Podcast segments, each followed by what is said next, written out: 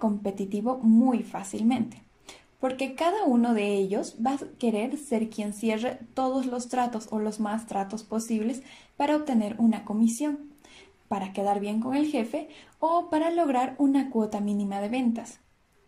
Esto, si bien desde lejos podría verse como un beneficio para nosotros, visto a través de una lupa, nos mostrará los daños que causa al evitar que se conforme un equipo colaborativo. Muy buenas, les saluda Dana Céspedes desde CDNEC, Centro de Desarrollo de Negocios, con un nuevo podcast escrito por David Torres y publicado por HubSpot cómo crear un equipo de ventas colaborativo. En los siguientes minutos vamos a tocar tres puntos muy importantes para crear un equipo de ventas colaborativo. El primero será el individualismo.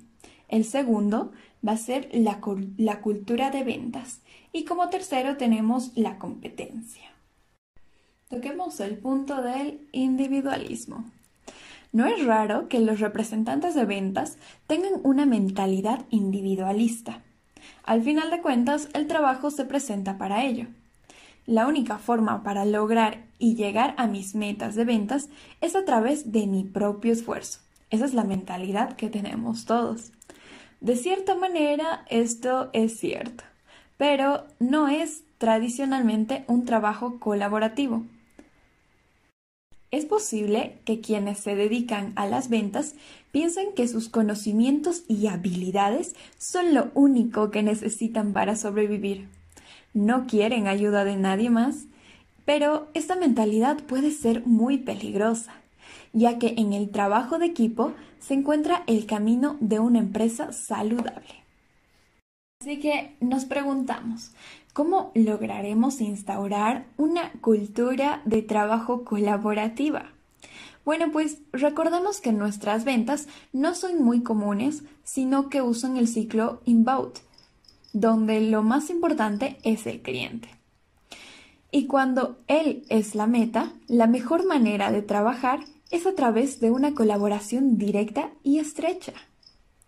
Ahora permite explicarme un poquito mejor. Imagina que eres un representante de ventas.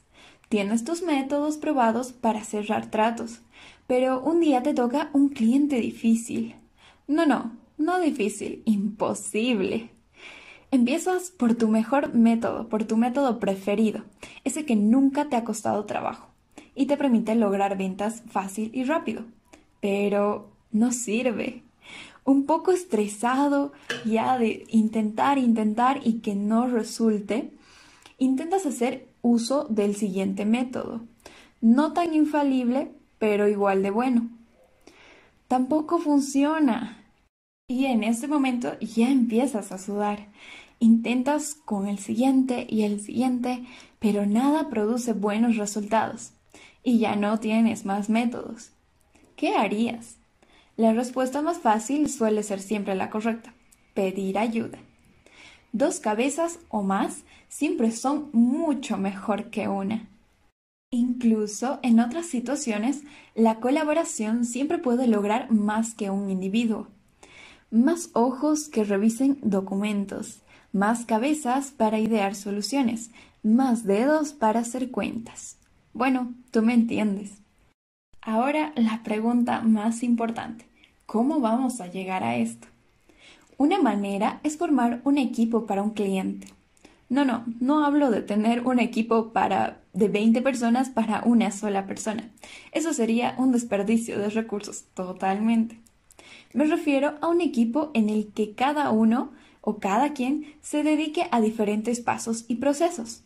Alguien puede, puede ocuparse de la prospección, otro de las primeras llamadas, un tercero de las llamadas de demostración y una, última persona para cerrar la venta. En cada uno de estos pasos pones a alguien que tenga una especial habilidad, desempeñando dicha tarea. Y pues así de fácil lograste tener un equipo que trabaja en conjunto y para un mismo objetivo. Ahora toquemos nuestro segundo punto, la cultura de ventas. ¿Qué es la cultura de ventas? Te puedes estar preguntando. Bueno, pues es el alma de tu equipo. Lo que los caracteriza como unidad son características, intereses, maneras de trabajar y tus hábitos. En una sola palabra, creo que podríamos denominarlo como ambiente. Cómo se vive y cómo se trabaja en el equipo, tanto profesional como individualmente.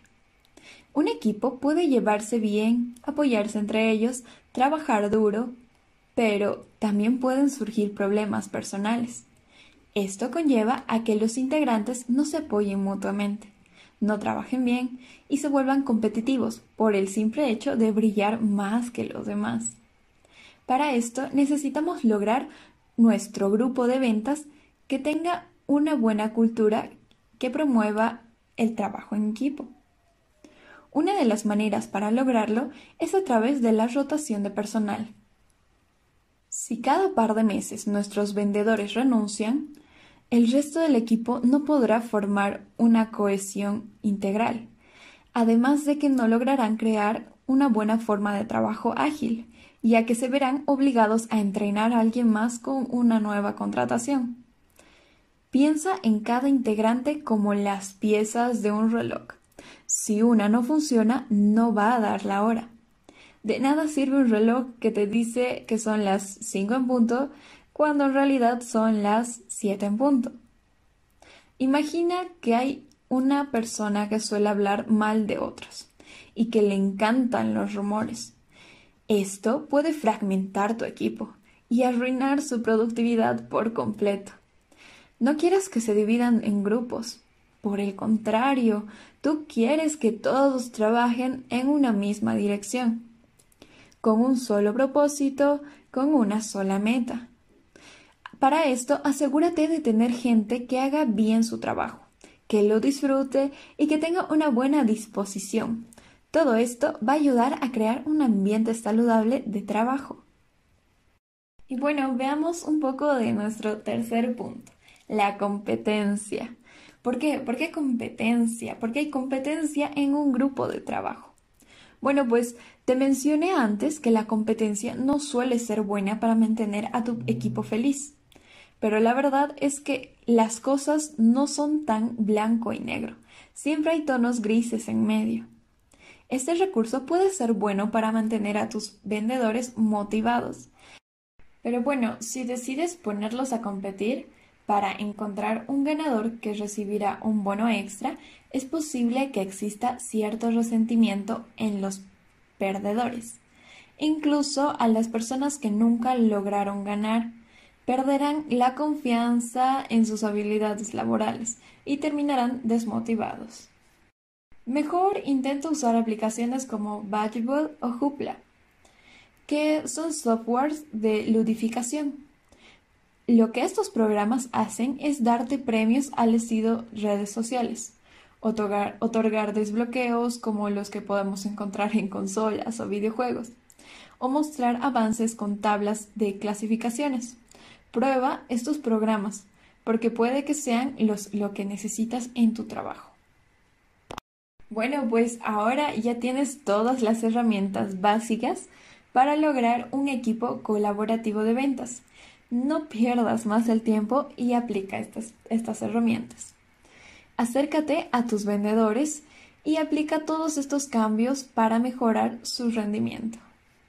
De igual forma, te invitamos a ser parte de nuestro curso digital Construye tu marca personal, que se llevará a cabo el día 9 de junio, martes, a las 7 y media.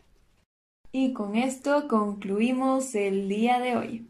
Si te gustó, dale like y comparte. Somos CDNEC, Centro de Desarrollos de Negocios. Constantemente vamos subiendo material muy importante para las empresas.